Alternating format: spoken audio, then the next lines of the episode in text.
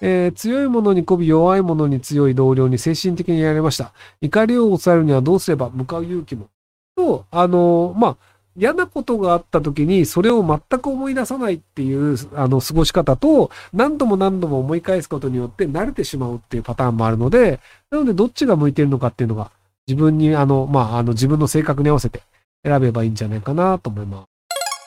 えー、去年、私立大学卒業後、小学校教師をしています ADHD です。えー、婚活すみません、えー、婚活すみません。携帯も修理中です。生きづらさを感じています。生きるのにお金かかります。どうすればいいですか？金使いすぎなんじゃないの？婚活に金使ってるのが良くないと思います。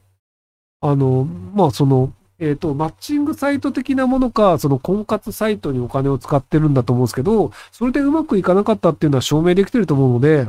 あの、45歳ぐらいのモテなそうなおっさんと結婚してください。あの、年下っていうだけで結婚したいっていう人って結構いて、で、50まで行くと結構年行き過ぎっていうのもあるので、10個上ぐらいまでだったら全然その35歳若くて可愛いっていう人もいると思うので、で、残念ながらもう見た目そんなに良くないと思うんですよね。なので、あの、年上を捕まえるっていうのでいいんじゃないかなと思うんですけど。で、普通に先生やってるので、あの、問題なんじゃないかなと思うんですけど、ただ、携帯が修理中ということで生きづらさを感じる ADHD っていうので、多分なんか、うつ病的な可能性もあるので、一回カウンセリング行ってみるといいんじゃないかなと思います。えー、27歳調理師です。向いてないと分かってましたが、7年間飲食で働いて限界が来てしまいました。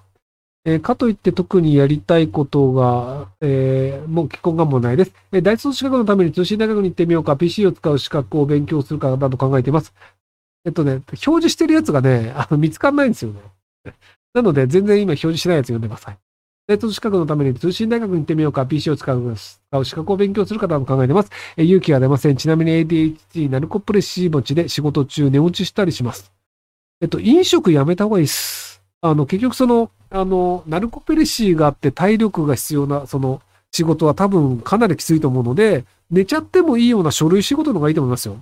例えば経理の仕事とかで途中で寝ても誰も怪我しないんですよ。でも調理中に寝ちゃうと指切るじゃないですか。で、お客さんも待ってるしなので、あの、リアルタイム処理が必要、その、客、客商売ってリアルタイムに対応しなきゃいけないんですけど、書類仕事であればリアルタイムの処理必要ないと思うので、なので通信制の大学行ってデスクワークにした方がいいんじゃないかなと思いますけども。えー、中小企業管理職です。うちは研修制度が多く、管理職研修、高架者訓練研修、マネジメント研修、メンタル制度ただであります。えー、ただ何年もそういった研修を行っても結局会社の風土や人間性変わらないので、何も変わらず時間、えー、時間の無駄に感じて仕方ないです。研修制度について、りょうさんの見解を伺わせ願いたいです。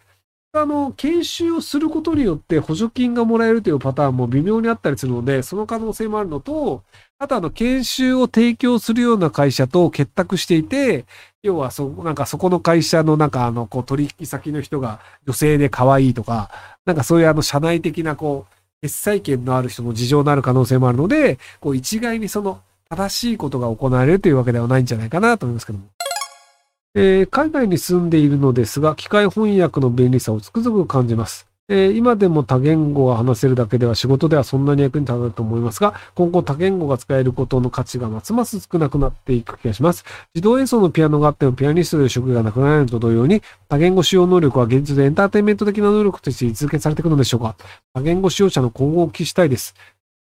まあでも結局その、あの、リアルタイムで通訳をするときとかの、そのなんかあの、ニュアンスだったりとか、あとそのまあ、例えばじゃあインドネシアに行きました。違う、これ、どんだからベトナムか。ベトナムに行きましたっていうときに、じゃあその通訳さんに、そのどこの店だと美味しいの？とかっていう、あの、普通にその食事紹介してもらうとか、あとなんかその、なんかちょっとこういうもの買いたいんだけど、どこ行ったらいいのかな？とか、その青野菜買いたいんだけど、どこで買ったらいいのみたいなのもあったりするので、なんその言語が使えるっていうのは、実はその文化もわかるとかっていうことだったりするので、なのでそのコーディネーター的な仕事っていうのはずっと残り続けるんじゃないかなと思いますけどね。おすすめ PC があったら教えてください。基本的に Zoom で使用ってするので画面大きいのがいいです。えっと、Zoom で使うだけだったらもう安いのでいいので、下手したらタブレットでもいいかもしれないですよ。別にあの、そんな CPU パワー食わないので。えー、昨日の AI ひろき面白かったです。漢字の音読み、訓読み間違いが激しかですが、学習させるの大変ですか？えっと、多分チャ、そこら辺はチャット GPT に丸投げなので、多分チャット GPT の方がレベルが上がると、あの、そこら辺もちゃんとやってくれるようになるんじゃないかなと思いますけど。えっと、なんか細かい仕様聞いてないんですけど、チャット GPT 丸投げの部分と、あの、僕の YouTube の動画のテキストを起こしたやつを食わせた部分っていう、なんか両方のハイブリッドでやってるっぽいですけども、